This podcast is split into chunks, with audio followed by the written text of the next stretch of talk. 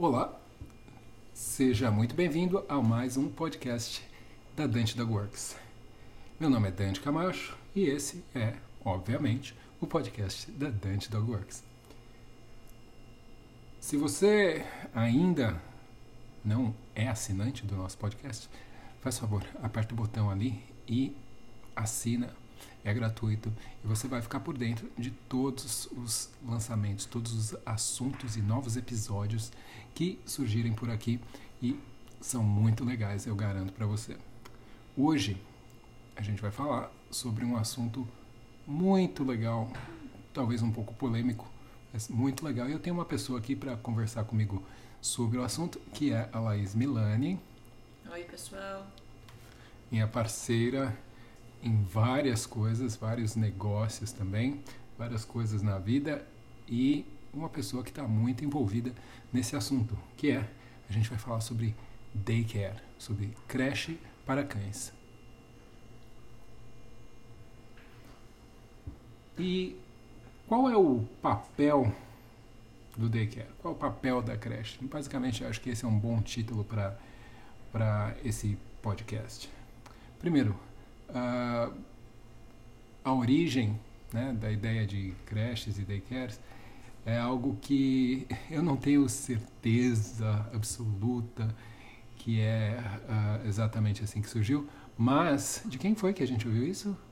Acho que foi do John. John Rogerson. É, John Rogerson, um treinador extremamente conhecido e, e, e influente, além de muito experiente, inglês que num curso que nós estávamos falou que a ideia de daycare na verdade começou com uh, após o surgimento dos parques para cães, essas áreas um, reservadas para cães que normalmente são cercadas, né? E onde as pessoas podem ir e soltar seus cães de forma segura, né? Onde os cães não poderiam correr, fugir ou algo assim. E que uh, por conta disso, por conta dessa pseudo-segurança, né? Ou seja, dessas áreas cercadas, as pessoas iam lá para deixar seus cães correrem, encontrar com outros cães e tudo mais. E algumas pessoas perceberam que era relativamente seguro e passaram a levar seus cães de manhã, ir embora, ir trabalhar e daí voltar no fim do dia e pegar seu cachorro. E isso mostrou, obviamente, para alguma pessoa que observando esse tipo de comportamento das pessoas, mostrou que havia uma necessidade aí para algumas pessoas a necessidade de ter um espaço onde elas pudessem deixar seus cães durante o dia quando eles não estivessem em casa, quando precisassem por qualquer motivo. É isso, né? Acho que é isso mesmo. Então, acho que esse era basicamente o propósito inicial. Sim. E que mostra né, essa necessidade da sociedade de hoje, onde se tem muitos cães que convivem é, com as pessoas e essas pessoas têm que sair para trabalhar, têm que fazer outras coisas e precisam de um lugar para deixar. Eu acho que a função principal do daycare é, é, surgiu né, a partir disso e aí se desenvolve e se criam novas funções e cada lugar vai ter um foco em algo diferente, vai mostrar um benefício diferente do daycare, dependendo da equipe que tem, dos profissionais que tem. E acho que esse é o próximo tópico, né, que a gente tem para falar aqui sobre o, o papel do, é, na verdade, do na verdade, eu acho que um, sim, o, o papel, né, para que que realmente o que, que realmente acontece. Porque, tudo bem, a gente vê que inicialmente era a ideia de, pô, eu preciso de um lugar para deixar meu cão enquanto eu tiver. Mas o que, que realmente acontece? A gente sabe que uh, existem, hoje em dia, tem muito daycare. Sim. E o que, que realmente acontece? O propósito inicial está sendo uh, atingido? Eu acredito que para algumas pessoas sim. Né? Eu vejo que alguns dos nossos clientes têm essa necessidade exclusiva de eu preciso ter um lugar para deixar o meu cão, mas eu acho que a maioria não. É, eu acredito que muitos dos nossos clientes buscam o daycare porque buscam bem-estar para o cão, buscam proporcionar outras atividades é, para o cão bus ou buscam que eles aprendam algo específico, seja é, conviver melhor com outros cães, é, ou uma questão de independência, de poder fazer algo é, longe do dono. É então, o que eu noto. Você acha que é a maioria? Eu não vejo como sendo a maioria. Talvez no, no daycare, na Let's Dog, né, talvez esse seja o caso, talvez pela proposta do espaço, a, a forma com que a, a divulgação do, do, do espaço é feita, tal, atraia esse um público que está buscando dessa forma. Mas eu acredito que para muita gente acaba sendo simplesmente um espaço onde, putz, eu preciso ter um espaço para deixar esse cão. Sim. Um, eu acho que assim, se a gente pensar como crianças, né, qual é a função original de uma creche ou de um daycare? Uh, não tinha necessariamente a função de educação propriamente dita, né? Você não tinha a criança não ia lá para aprender a escrever e, e era simplesmente um, uma, um lugar e para muitas mães ainda é um lugar onde ela pode deixar seu filho e ele vai estar seguro, vai estar sob supervisão uh, e que ela pode então no fim do dia ir lá buscá-lo. Mas obviamente que a criança nessa situação ela está aprendendo uma série de coisas. Né? Ela está aprendendo uh, também, como você falou, a questão da independência, ela está aprendendo a conviver com outras crianças, ela está aprendendo sobre ela mesma muito. O que também acaba acontecendo com o cão quando ele vai. Então não tem como a gente ah, tirar o, o propósito, né? que na verdade talvez não seja não fosse a intenção original, mas a responsabilidade que o daycare tem na educação do cão. Sim, com certeza. Porque o aprendizado que acontece ali dentro é muito grande. É muita coisa. Então, eu vejo que talvez as pessoas até pensem, né, como você mencionou, ah, eu quero que meu cachorro aprenda mas uh, para aqueles que simplesmente estão buscando um espaço para deixar seu cão, eu não acho que tenha essa consciência, né, do quanto realmente que aquilo pode estar influenciando no aprendizado do cão da pessoa, o quanto aquilo pode. Eu acho que se existisse essa consciência, as pessoas pesquisariam muito mais a fundo sobre a proposta do daycare, sobre a equipe, sobre a rotina e não deixariam o cachorro em qualquer lugar. Eu acredito que sim. muita gente não tem essa consciência, mas eu vejo sim pessoas que têm essa consciência e que levam o cão é, no daycare com esse propósito. E, inclusive, a gente recebe muita ligação lá na Let's Dog de pessoas que têm um problema, que o cachorro tem um problema de relacionamento com outros cães e as pessoas acham que o daycare pode resolver sim, isso de alguma sim, forma. Sim. Um, é, é, é como se sua, o seu filho não gostasse de outras crianças e daí você vai e joga ele no meio de uma sala cheia de crianças Exato. até ele acostumar com elas, né? Uh, mas como você falou, tem muito, muito daycare, né? Uh, qualquer daycare, você falou. Essa popularidade, uh, especialmente em centros urbanos, né, faz sentido. As pessoas têm pouco espaço, então elas procuram espaço, elas têm pouca oportunidade de levar seus cães para socializarem com outros cães e existe essa cultura de que é importante o cão ter amigos cães, né? E vamos falar primeiro disso antes de falar da questão de, de qualidade realmente de daycare. Mas eu pessoalmente acredito que isso é é um mito simplesmente, né? O fato de que uh, o cão só vai ser saudável, só vai estar bem, saudável que eu quero dizer uh, mentalmente, se ele tiver amigos cães e se relacionar com cães e brincar com cães. Realmente, uh, os cães são diferentes, alguns cães, assim como nós, somos uh, temos personalidades diferentes, alguns são mais independentes. E muitos cães realmente não se beneficiam de nenhuma forma em estar um dia inteiro no daycare. Eles simplesmente estão ali por não ter outra opção a, o, a interação com outros cães, eu acredito que o mais importante, na verdade, é saber como Sim. interagir, mas não simplesmente interagir. Ter oportunidade. Essas pessoas, eu acho que as pessoas confundem às vezes quando elas acham que ah, meu cachorro saber é, se comportar com outros cães, ou saber interagir com outros cães, as pessoas às vezes imaginam que é o cachorro brincar o tempo inteiro, né? Interagir Sim. fisicamente. Mas eu acredito que um cachorro que vai para um daycare e aprende que tem momentos onde ele pode relaxar perto de outros cães, que ele aprende a dizer quando ele quer participar daquela brincadeira ou não, né? Que ele aprende a, às vezes até ignorar outros cães que estão perto.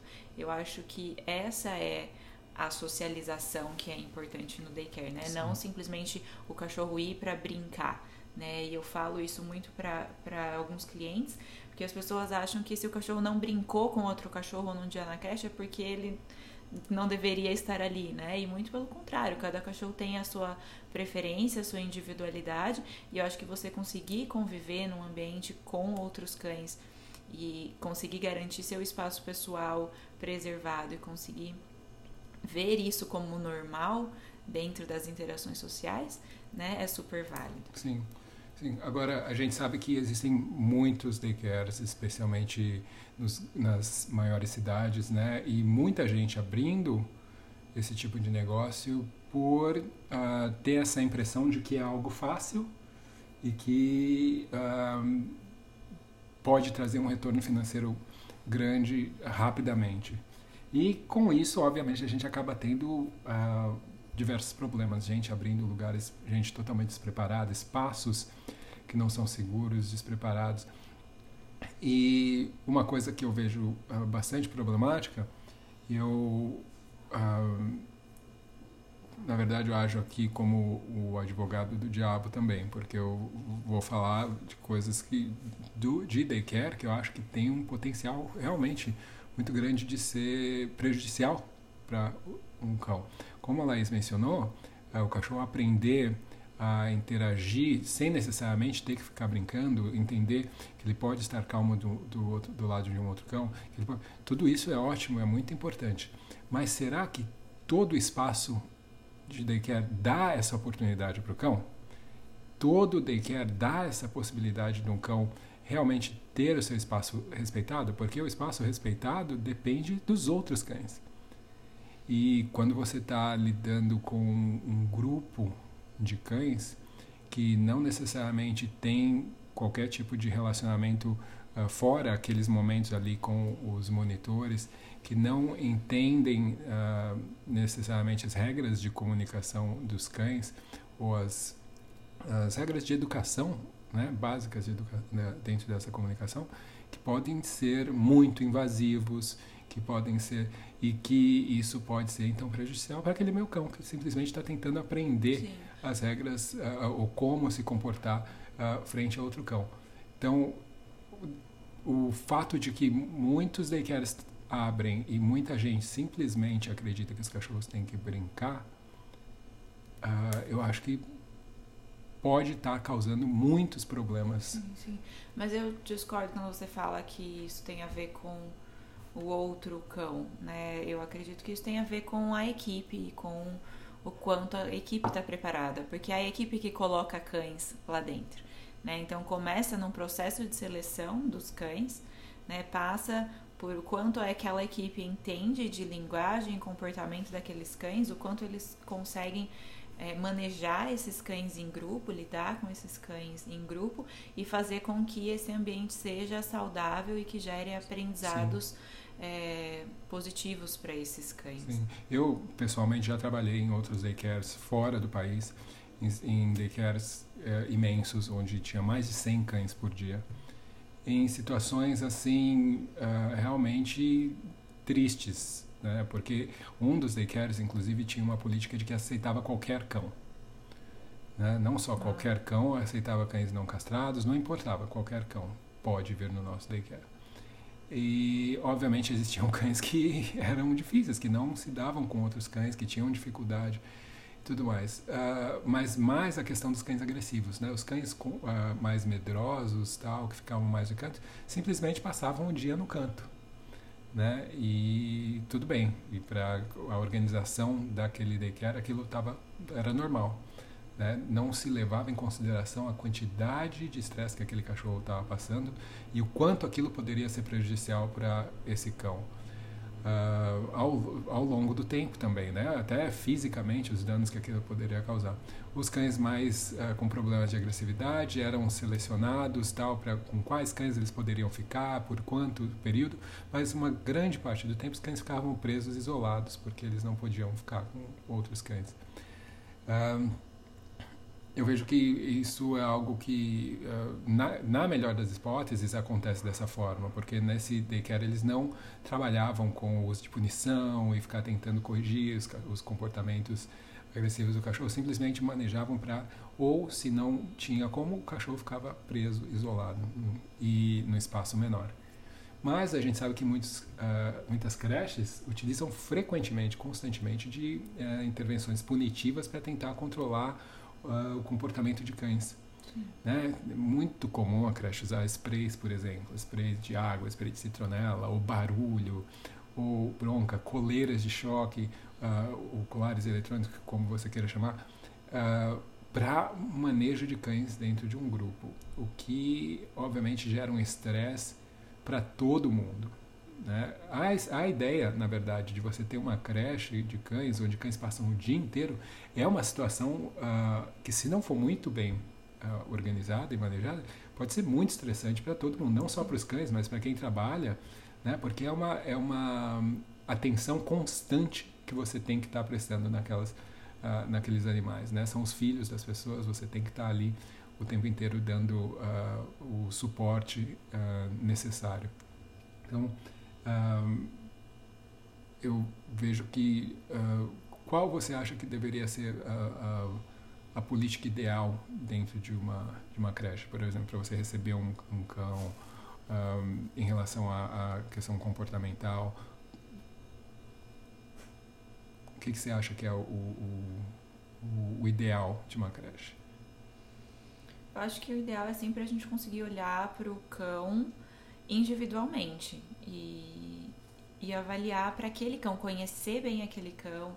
Né? Hoje na Let's Dog a gente faz avaliação física, comportamental e o que a gente chama de avaliação ambiental, né? que a gente coloca o cão no espaço e observa como ele fica por períodos mais curtos, com é, estímulos limitados e aumentando, vai aumentando isso gradativamente. E avaliar realmente para aquele indivíduo naquela situação é, não é uma tarefa fácil, porque muitas vezes o, a primeira reação que, tenho, que o cão tem quando entra lá pode mudar entre a primeira e a terceira avaliação que a gente faz. Às vezes, três avaliações é pouco para um cão. Então, isso a gente tem que ir dosando e achando o que vai melhor avaliar cada cão individualmente. Eu acho que essa é a questão. Tá, mas e o cão também pode mudar como dependendo do que está acontecendo naquela creche, sim. ele pode estar tá de um jeito hoje e daqui a dois meses está completamente diferente. Sim. sim. Né? Então, uh, eu acho que é essencial que a administração uh, da creche, da, os monitores, as pessoas, a equipe realmente trate de uma forma extremamente honesta o comportamento dos seus cães com os donos. Que as pessoas elas uh, precisam saber. Uh, às vezes a pessoa fica, ai, ah, não, não vou dizer porque eu, a pessoa vai ficar chateada porque o cachorro dele não está ficando bem, ou não quis brincar, ou discutiu com outro cachorro tal. Mas uh, realmente é uma coisa que eu acho que é, que é Sim, extremamente importante, essa honestidade, esse profissionalismo que tem que haver.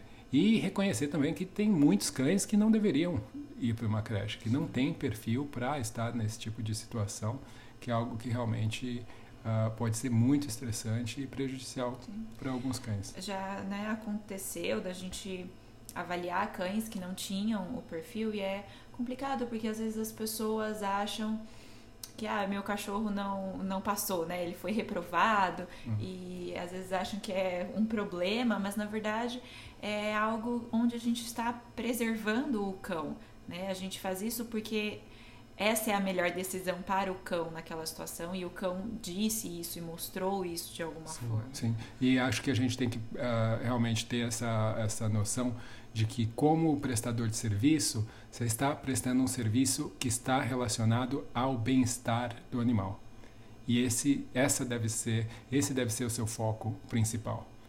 Então, uh, é, estar ciente de que as, as coisas que você está fazendo, as políticas que você tem, as técnicas que você utiliza uh, estejam realmente alinhadas com a sua filosofia de bem-estar e com o que você vende como sendo bem-estar, porque isso é algo que as pessoas esquecem, né, e deixam que o, o, a necessidade do cliente faça com que o seu que guie o seu negócio e não a, a, os seus princípios e a ética da, do seu do, do, do seu trabalho, né, para você como uh, profissional. Agora, pensando uh, nos benefícios, né, o que, que pode ser bom para uma creche, para um cachorro? Uh, você estava falando que ah, o cachorro pode aprender a ideia de convívio, pode aprender um pouco mais a questão da independência. O que mais você acha que é? Eu acho que ah, eu acredito que, dependendo das atividades que são feitas, isso pode ser bastante enriquecedor para o bem-estar do cão no geral, né? Muitas vezes na vida corrida que as pessoas levam, não, muitas vezes não tem tempo de fazer coisas diferentes com o seu cão. E se é uma creche que tem essa política, rotina e atividades né, pensadas para o cão durante o dia, eu acho que isso pode ser muito interessante. Sim, sim. tipo fazer alguma uma brincadeira diferente, trabalhar com a ideia da curiosidade dos cães, de até exercício mesmo, né? Até atividades físicas e tudo mais. Sim, com certeza. A maioria das pessoas no creche simplesmente fica jogando bolinha de um lado para o outro, o que uh, a gente, assim, a gente falou alguns benefícios, mas também existem diversos riscos né? Ah, por exemplo, uma pessoa mal informada, por isso que eu acho que realmente a, capacitação de pessoas que trabalham em creche ou que abrem creche é algo extremamente importante. Como a gente está falando, essas pessoas estão educando os cães. E... Você estava comentando a questão de creches que usam borrifador e latas Sim. e tal, e eu fiquei pensando que não é uma questão exclusiva de creches, eu acho que isso é uma questão do adestramento no geral, né? Sim, sim. Onde pessoas ainda aprendem a fazer isso como estratégia de treinamento e acabam utilizando sim. na situação de creche. Eu, eu acho que assim muitas vezes tem a ver com isso, né? As pessoas aprendem essa, esse tipo de, de intervenção para lidar, para conter comportamentos. Mas eu acho que uma coisa que acontece também é que muitas vezes dentro de um esquema de creche, por ser uma situação tão especial, as, e onde às vezes a, organização da creche não é muito bem feita, as pessoas acabam se colocando em situações onde as melhores práticas se tornam praticamente impossíveis. Sim. E daí elas revertem para a utilização de punição, para tentar conter aquela loucura, Sim. porque eles já não fizeram a coisa certa de início. Sim. Então acaba sendo quase que a última alternativa, ou a única alternativa porque eles ficam uh, se colocaram numa situação onde tem cachorro demais, onde os cachorros não têm espaço, onde os, os perfis dos cães não estão uh, adequados. Então, acho que acaba. E, e o, o, problema, entretanto, é que essas intervenções acabam piorando a situação. Né? Porque vai criando uma ansiedade cada vez maior nesses animais. Uh, às vezes, até bem intencionadas, por exemplo, as atividades como ficar jogando bolinha com o cachorro tempo inteiro, que ah, não é bom porque vai cansar o cachorro, ele vai, ficar, vai parar de encher o saco. Né? Mas uh, a gente sabe também que a ideia de atividades físicas intensas aumentam a liberação de cortisol, faz com que o cachorro uh, tenha, por mais cansado que ele esteja, ele não necessariamente consegue se reequilibrar e relaxar realmente. Sim. Então, uma coisa como essa acontecendo com frequência pode fazer com que os cães, uh, pelo contrário, ao invés de ter menos chance de ter problema, aumente a chance de ter, de ter problema. E eu acho que às vezes simplesmente o fato de não. Às vezes a pessoa está bem intencionada, mas não, não sabe né, que isso pode ser um problema, pode piorar o, o problema dela. E daí tem aquilo também. Né? Tem gente que, por exemplo, leva um cão para a creche todos os dias. Sim. Né? A gente sempre comenta né, o negócio da, da Disneylândia. Né? Você leva uma criança para a Disneylândia todo dia, ela vai ficar exausta. Né? Não que ela não vá gostar, uh, mas ela vai ficar exausta. E você provavelmente vai começar a ter uma criança que vai ficar mais ranzinza, que vai chorar mais facilmente, que vai ficar cansada demais. Então tem que haver um equilíbrio e acho que daí também entra na questão de, do profissional, né, do profissionalismo, de saber Sim. orientar as pessoas, porque o dono, ele acha que é uma creche, né? A criança vai para a creche todo dia. É. e tem a questão do período que o cachorro permanece lá também, né? É, assim, no mundo ideal, eu acho que eles não deveriam ficar o dia todo. Sim. Eu acho que isso é uma questão que surgiu pela necessidade das pessoas, né? Por isso que é, na Let's Dog mesmo a gente tem uma rotina onde tem muitos momentos de pausa e de descanso, porque é muito cansativo. Né? Pensa você trabalhando o dia todo também, né? Você tem o seu horário de almoço, você tem que ter os seus horários de intervalo, porque é muito cansativo. Sim, sim. E eu acho que a estimulação para os cães, às vezes eles simplesmente não sabem como lidar, né? Sim. Porque uh, é algo que para alguns cães o simples fato de estarem entre outros é algo que é, é um estímulo que é que realmente eles têm dificuldade e então, então eles não podem ter por tanto tempo. Agora, uh, quais seriam as dificuldades, né? O que que a gente vê como dificuldade de se ter um daycare? Uh, é, fala aí, o que você acha?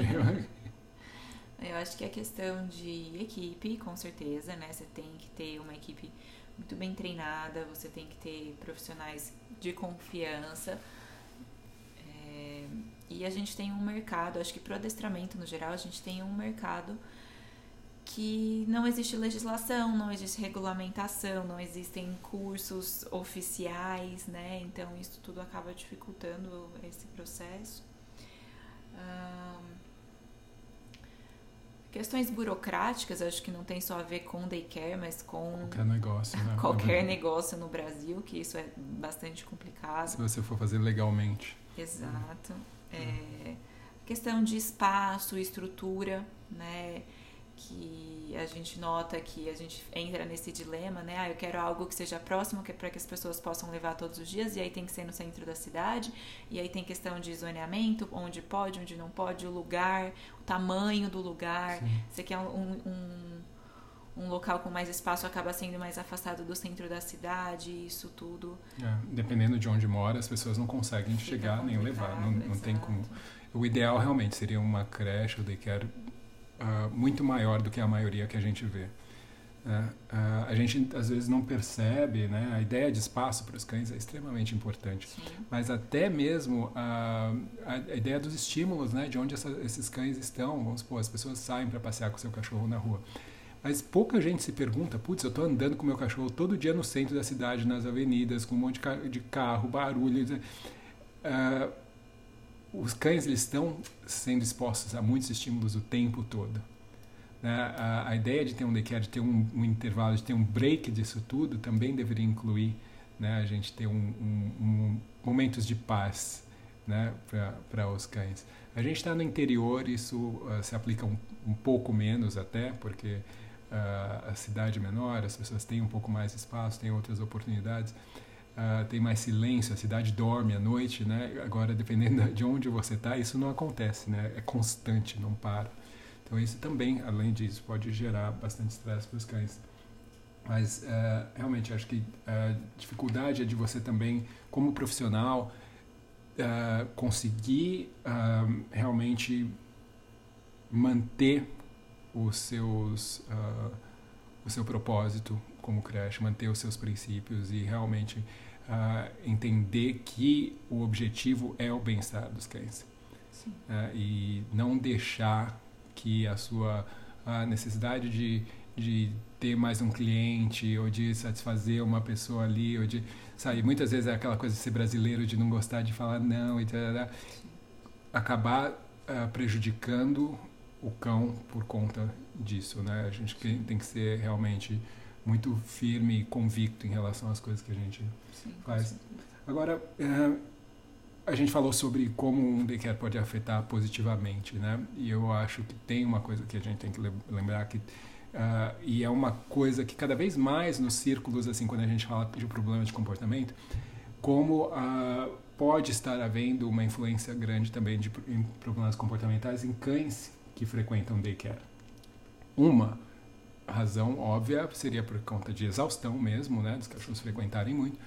Uh, mas outra que eu acho que também é bastante relevante, especialmente quando a gente está falando de uh, cães que têm problema com outros cães, uh, quando a gente tem um espaço como um daycare, a maioria dos, das situações os cães eles estão soltos, eles estão interagindo de forma livre. E muitos cães, e isso infelizmente o daycare, que eu não acredito que deveria ser, mas acaba sendo para muita gente uma alternativa de atividade para o cão para que a pessoa não faça outras coisas com ele. Então, o mundo do cão acaba ficando muito, as atividades do cão muito, muito limitadas à ideia do daycare. Então não é que esse cachorro vai sair mais, ou vai continuar saindo, vai fazer outras atividades, vai para lugares diferentes com o seu dono, o que deveria acontecer a pessoa acha que ela, ah, eu estou trabalhando demais, sei o quê, leva o cachorro para a creche, então ele fica na creche o dia inteiro, a semana inteira, daí não tem problema, não preciso fazer outras coisas com ele porque ele já vai estar tá cansado. A questão é que, se você imagina que um cão, especialmente se você fala de um cachorro que começa muito novo, eu vejo vários casos de cães que começam na creche desde filhote, daí depois o cão fica adulto, o dono fala, putz, mas meu cão agora está andando na guia, avança nos outros cães e tudo mais. Uma coisa que pode estar tá acontecendo e realmente tem que se levar em consideração é o fato de cães aprenderem que a interação com outros cães elas são sempre livres, elas são sempre possíveis. E daí quando a pessoa vai sair com o cachorro na guia e ela, o cachorro dela vê outro do outro lado da rua e ela não, ele não pode ir lá, isso gera uma frustração óbvia que vai então acarretar outros comportamentos, eventualmente podendo até acarretar comportamentos agressivos. E a gente acaba, então, uh, criando um problema que talvez nem existisse se esse cachorro nunca tivesse. Então, uh, uma coisa que eu acho que os donos de creche, as pessoas que trabalham, os monitores, têm que estar cientes é exatamente que alguns cães eles precisam ter momentos onde eles não podem encontrar com outro cão que a interação tem que ser controlada. Que não que controlada no, no, do tipo, ah, não, vai encontrar devagar. Não. Simplesmente não pode encontrar. A gente vai estar tá na guia, você não vai falar com outro cão agora. Muito bem, você vai ser recompensado. Você, mas entender que nem todo cachorro que você vê, você pode chegar e encontrar. Seja devagar, seja correndo, seja delicadamente, não importa. Você não pode encontrar com todos os cães que você vê na rua. Porque isso é, é impossível e eventualmente pode gerar uma frustração muito grande, até porque as pessoas também não sabem como lidar com a situação, os tutores e tudo mais. Então, é uma responsabilidade aí das creches zelar por isso. Fora a questão de que tem muitos cães já com problemas de comportamento que acabam indo para essas para as creches, né, e acabam tendo seus problemas às vezes potencializados.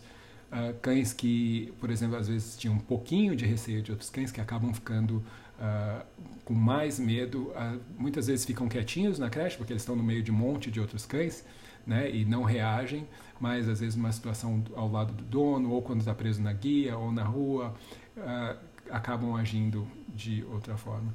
Ou o simples cansaço faz com que esse cachorro volte para casa e de repente chega uma visita que tem uma criança, esse cachorro que talvez não tivesse problema, hoje ele está tão exausto porque o dia na creche para dele foi tão estressante que é capaz dele morder essa criança nessa situação, né? Ou qualquer outro problema que possa vir acarretado de um dia muito estressante, isso acontece com a gente, né? A gente tem um dia muito cansativo, um dia estressante, é muito mais fácil você ser grosseiro com uma pessoa que normalmente você não seria. Então a gente tem que entender que os cães, nesse momento, a gente tem que entender que os cães, eles não deixam de ser cães, eles continuam ser cães, sendo cães, mas eles têm emoções, eles têm, eles são influenciados diretamente pelo dia a dia deles e uh, é a mesma coisa que você pensar que uma criança vai para uma creche, ela vai ficar o dia inteiro correndo, feliz, dando risada, brincando. Se ela não dormir, se ela não comer, se ela não descansar, se ela não pensar, ela vai passou uma hora naquela creche, na verdade bem antes, provavelmente ela vai ficar brigando o dia inteiro e chorando e correndo atrás da tia, não sei o que, e beliscando o amigo e mordendo, porque obviamente, é necessário uma estrutura ali dentro. Né? Então, jogar, soltar um monte de cachorro, principalmente aquela ideia né, de, ah, eles se entendem. Sim. né, é, é, algo que realmente. É, é, bastante complicado. Eu acho que né, isso tudo que você falou, eu acho que tem toda uma responsabilidade da equipe sobre isso, de estar. Tá de olho e entendendo o que está acontecendo com cada Por isso que o treinamento da equipe é. Sim. Todo mundo é adestrador. Sim. é, o cachorro aprende em toda a experiência, Sim. né? Então, se ele tá lá durante o dia, quantas experiências ele não passa ali Sim. durante o dia e o quanto de aprendizado isso não, não gera também. É, e eu acho que tem nisso que você falou também uma questão dos tutores, né? Dessa que é algo que é muito comum no Brasil, né? A gente passar a sua responsabilidade de fazer algo para outra pessoa fazer, terceirizar, né, a situação. E eu acho que muitas vezes quando as pessoas mandam o cachorro para creche, ele tá terceirizando, né, o cuidado do cachorro. Sim. E se fosse uma criança e você percebe que a criança está irritada, você pode conversar com a criança, tentar entender o que está acontecendo. Ela vai te falar, ah, na escola a gente com o cachorro não.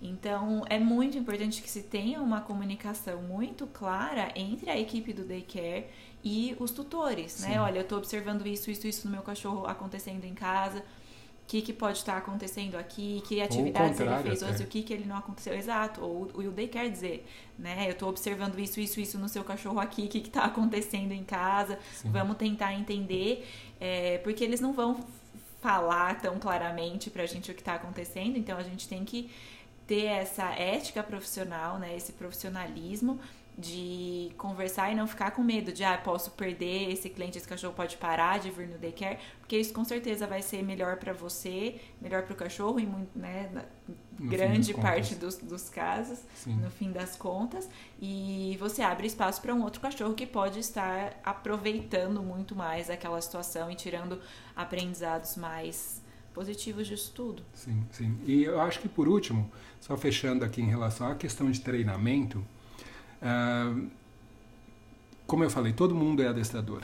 E todo mundo que tem uh, que cuidar de alguma forma de um animal, que é responsável por um animal uh, de um terceiro, né, que presta algum serviço, uh, seja de creche, seja de passeio, seja de banho, o que quer que seja, tem a responsabilidade de entender como o que essa pessoa está fazendo está influenciando o comportamento desse cachorro, está ensinando esse cachorro. Agora, pensando além, é, a pessoa tem que saber, né? Tem que ser, é, o profissional tem que ter essa responsabilidade. Não adianta o cara, ele, você tem que estudar. Não importa se você é um monitor e você não é adestrador. Você tem que entender sobre como cães aprendem e como ele está aprendendo ali naquela situação. Uh, quando você trabalha com cão, quando você é um adestrador, você está trabalhando com cão e com uma família a creche tem que fazer parte desse processo também. A creche tem que saber o que está acontecendo, tem que haver uma comunicação, as pessoas têm que trabalhar juntos, de preferência o veterinário também, dependendo se houverem problemas de comportamento e tudo mais, mas uh, às vezes relacionados à saúde. Uh, se as pessoas não têm uma comunicação, uh, obviamente qualquer trabalho vai ficar uh, comprometido. É, então, se a, a, o cão está passando por um processo de adestramento que vai totalmente contra os princípios do que acontece na, na creche, óbvio que vai ter um conflito ali. Né? Um conflito para algum lado ali vai sair perdendo porque você tira a consistência, você confunde o cachorro, você não sabe. Se as pessoas estão falando, olha, uh, a gente está ensinando o cachorro isso quando determinado horário você tem que pedir para ele fazer aquilo, ou você tem que levar ele aquilo, ou quando você conversa com ele, você chama desse jeito, você parabeniza desse, desse jeito, você recompensa desse jeito. E as pessoas não sabem, é muito mais difícil do cachorro se sair bem nessa situação que você está expondo ele, uh, do que se você se todos estivessem trabalhando da mesma forma, trabalhando no mesmo sentido. E isso eu acho que também é algo que uh, acho que no nosso mercado ainda falta, né? Existem esforços atualmente para isso, das pessoas terem uma comunicação mais próxima, mas no geral é aquilo adestrador com os adestradores, as creches com as creches, veterinários só falam com veterinários, se falam, né? E quando na verdade, uh, especialmente quando você está pensando no bem-estar e ajudar um cão, você tem que falar com todo mundo, né? O, o, treinador ele tá ali, mas ele nunca fala com o cara do banho e tosa e o, e o cachorro morde o cara do banho e tosa. então, é óbvio que os dois têm que se falar, óbvio que tem que haver uma comunicação, tem que haver essa abertura uh, e tem que haver o reconhecimento de que as pessoas precisam aprender mais sobre cães e sobre aquele cão. Né? Não simplesmente, ah, é um cachorro. Né? Que acontece muito, especialmente se você está muito tempo no mercado, existe essa tendência natural de, sabe, de perder essa empatia. Porque você já viu tanta coisa o tempo inteiro, né? Você perde empatia pelo cão, perde empatia pelas pessoas, né? e não consegue reconhecer a posição, o ponto de vista deles, de onde eles estão vindo, de qual qual é a situação como um, um todo, né? Então, acho que é algo que é bastante importante a gente também ressaltar. Essa ideia de que todo mundo está treinando cão, todo mundo é responsável por esse resultado. E todo mundo tem a responsabilidade de fazer o melhor possível. Alguma colocação? Não, concordo com tudo isso que você disse. Eu acho que é, seria interessante a gente falar para finalizar dessa questão do mercado que existe, né, aqui e fora. Você morou fora, você visita muitos países. O que é que você vê de diferente? O que é que você já notou é, nesse mercado de daycare fora do Brasil? Eu lembro que antes de abrir aqui o espaço, eu dei uma pesquisada, fui visitar é, nos Estados Unidos na, na Califórnia por questões climáticas e culturais. Achei que fosse ser mais parecido com a realidade que a gente tem aqui.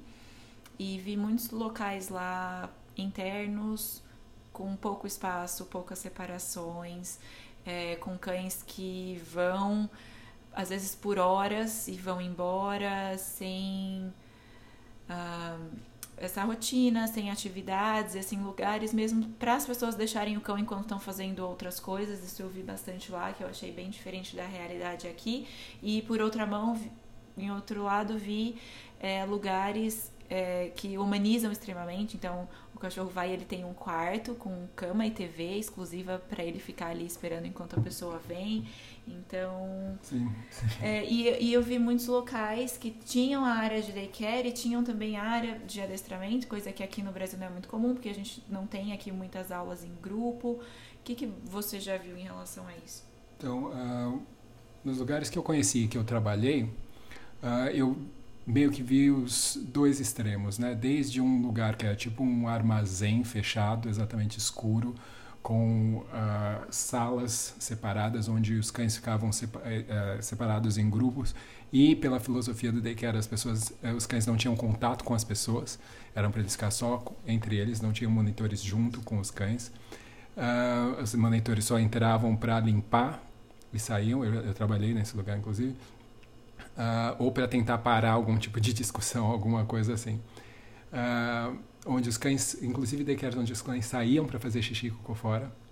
Eles tinham uma tabela de horário, então todos os cães tinham que sair e pra, porque o lugar era fechado e realmente é muito difícil quando você tem 100 cães, quantidade né, de xixi e cocô. E obviamente que ainda assim aconteciam incidentes.